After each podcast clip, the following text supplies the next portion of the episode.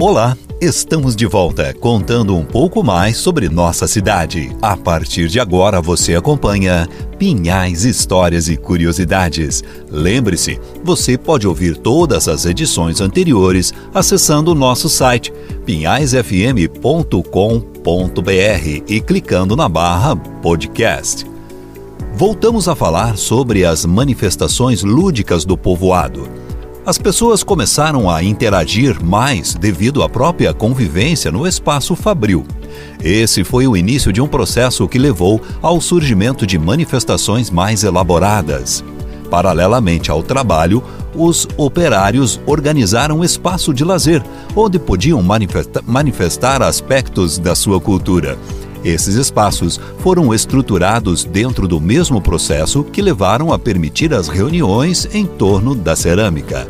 Como contraponto ao mundo do trabalho, foram surgindo várias manifestações lúdicas, sendo que os dois mundos estavam intimamente ligados à cerâmica. As formas de lazer construídas pelos trabalhadores revelam traços de suas culturas de origem, a exemplo da banda de música que foi organizada na década de 1920.